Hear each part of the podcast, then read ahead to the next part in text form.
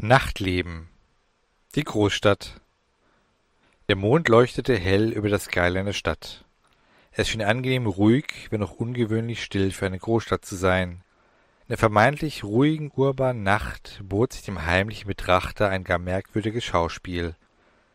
Zwei Frauen in einem Pickup, auf dessen Ladefläche ein Baum hockte, fuhren rasend schnell durch die Nacht, als ob es keinen Morgen gäbe. Sie hatten wichtige Informationen. Dies spielte keine Rolle mehr. Sie mussten eine ganze Reihe von Welten retten bzw. im Gleichgewicht halten. Die drei Gestalten hörten auf ihrer Fahrt ins Ungewisse Radio ein Lied. Der Text ging ungefähr so. Der Mond, wir versuchen danach zu greifen, zu fassen, aber wenn wir zu ihm fliegen oder gar sich auf ihm befinden, was tun wir? Wir blicken voller Sehnsucht zurück auf die uns ach so überdrüssig geglaubten und jetzt in romantischen Erinnerungen schwelgenden Erde zurück welche uns auf einmal so unheimlich weit weg und unerreichbar, doch im Herzen so nah erscheint. Alan fühlte sich benommen. Schließlich war es für ihn das erste Mal, dass er einen Geist begegnete. Aber er hatte jetzt keine Zeit zu trödeln. Die Informationen, oder nennen wir es Visionen, die er von der paranormalen Erscheinung erhalten hatte, und das Material, das im Pressearchiv studiert hatte, mussten jetzt schnell genutzt werden. Zum ersten Mal verstand er Ill so richtig. Nun hatte auch er eine Mission, eine verantwortungsvolle Aufgabe, welche es zu meistern galt. Schlug sie fehl, so würde dieses Scheitern zugleich das Scheitern mehrerer Welten bedeuten. Er hastete zum Fahrstuhl. Instinktiv kannte er den Weg. Selbst in völliger Dunkelheit würde ihm kein einziger Fehltritt passieren. Dies war die prägendste Erfahrung in seinem bisherigen und wahrscheinlich auch zukünftigen Leben gewesen. All seine Sinne waren auf die sensibelste Wahrnehmung, alle seine Reflexe auf die schnellste Reaktion und alle seine Muskeln auf die stärksten Kräfte gepolt. Sein gesamtes Wesen stand auf höchster Alarmstufe. Er wusste, dass es an ihm lag, alles und jeden zu retten. Er hatte große Angst, wenn nicht sogar die bisher größte Angst in seinem bisherigen Leben. So viel Verantwortung, aber diese Furcht konnte er, welch Wunder, gut verdrängen und so ein Gefühl wie Stolz zulassen. Es machte sich langsam, aber sicher Größen waren in ihm breit. Endlich erreichte er den Fahrstuhl. Er betätigte das spärlich beleuchtete Bedienfeld des Fahrstuhls. Er spürte, wie der Druck, den er auf die Tasten ausübte, Befehle in Form von elektrischen Impulsen an die gewaltige Mechanik des Fahrstuhls lenkte. Doch dies dauerte ihm zu lange. Die Kabine ließ zu lange auf sich warten. Er schloss die Augen, atmete tief ein und konzentrierte sich auf etwas Bestimmtes. So, als wartete er auf eine Eingebung. Dann fasste er einen Entschluss. Eine kleine Planänderung. Die Kabine näherte sich. Nur noch wenige Augenblicke, bis sie sich öffnen würde. Dann wandte er sich von der noch geschlossenen Fahrstuhltür ab. Keine Ahnung, woher die Eingebung kam, den Fahrstuhl nicht zu benutzen. Er wusste nur, dass die Entscheidung richtig war. Plötzlich schien er sich an den Bauplan des gesamten Komplexes zu erinnern. Er rannte ins Dunkel instinktiv in Richtung der Treppen. Die Tür zu ihnen war zwar verschlossen, doch mit ein klein wenig Anstrengung schien er die Verriegelung aufzuheben und sie zu öffnen. Er rannte ins Treppenhaus. Er wollte nach oben, ganz nach oben, aufs Dach.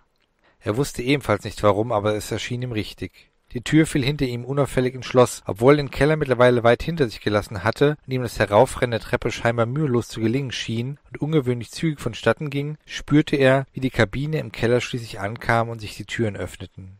Wider Erwarten war kein Lichtschein, der ins Dunkel schien, denn die Beleuchtung in der Innenseite der Kabine war aus. Aber der Innenraum war keinesfalls leer. Duplicatus Pholappus, der, beschreibt ein seltenes, aber dennoch immer häufiger auftretendes Phänomen. Wenn auf Parallelwelten zwei Schlüsselfiguren, die direkt eine Verbindung zu anderen Universen darstellen, ob dies ihm bewusst ist oder nicht, ist irrelevant, in einer Welt aufeinandertreffen oder sich in der Nähe befinden, nimmt das Potenzial ihrer Existenz zu.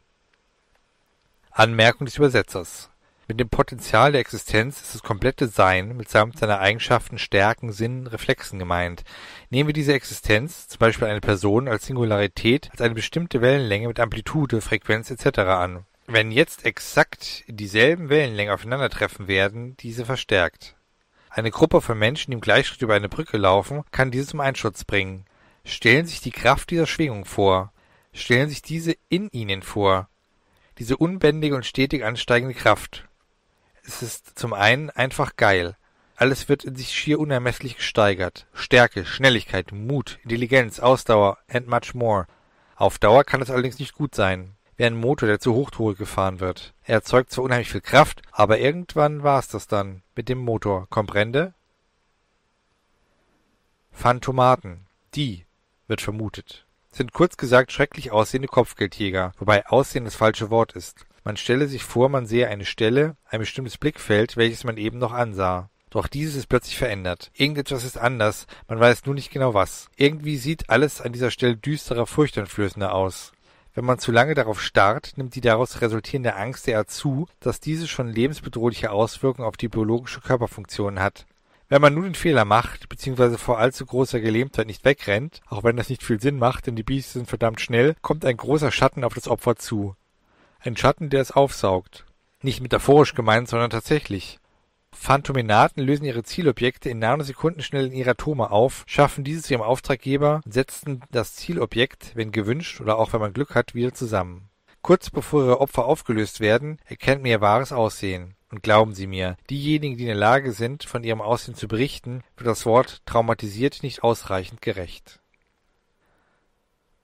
Allens Körper brachte zwar erstaunliche Leistungen hervor, aber selbst diese hatten ihre Grenzen. Er spürte seinen Verfolger. Diesem schien eine geschlossene Tür nicht im Wege zu stehen. Er hörte ein Krachen einer aus den Angeln fliegenden Tür, die er zuvor achtsam geschlossen hatte. Das Vieh hatte anscheinend erstmals Probleme, die Witterung seiner Beute aufzunehmen. Dies schien das Wesen äußerst wütend zu machen. Es verharrte wie jemand auf dem Jahrmarkt mitten in einem Spiegellabyrinth, der zunächst eine logische Pause des Überlegens einlegen musste, bevor er sich weiter auf die Suche nach dem Ausgang machte. Diese Pause war die Chance, die er nutzen musste. Aber wie? Sein Instinkt trieb ihn weiter nach oben. Er zählte schon gar nicht mehr, wie viele Stufen er auf einmal nahm. Es waren etliche. Endlich, da war die letzte Tür, die ihn noch vom Dach dännte. Er spürte, dass sie verschlossen war, aber darüber dachte er nicht nach. Denn sein neuer, vor unglaublich Kraft strotzender Körper zerberste die Tür, als er ohne ein Zeichen des Zögerns durch sie hindurchschnellte. Selbstverständlich war ihm bewusst, dass dieser Krach ihm jene Aufmerksamkeit schenkte, die er nicht gebrauchen konnte. Sein Verfolger war ihm wieder auf den Fersen. Oben auf dem Dach angekommen, vernahm er den vertrauten Klang des Vermetiometers und den ebenso vertrauten Anblick eines guten alten Bekannten. Er sprach eilig, wir müssen weg, gefolgt von der ebenso vertrauten Stimme, ich weiß, und schon baute sich jener angenehme Schleier der Geborgenheit um die beiden herum auf.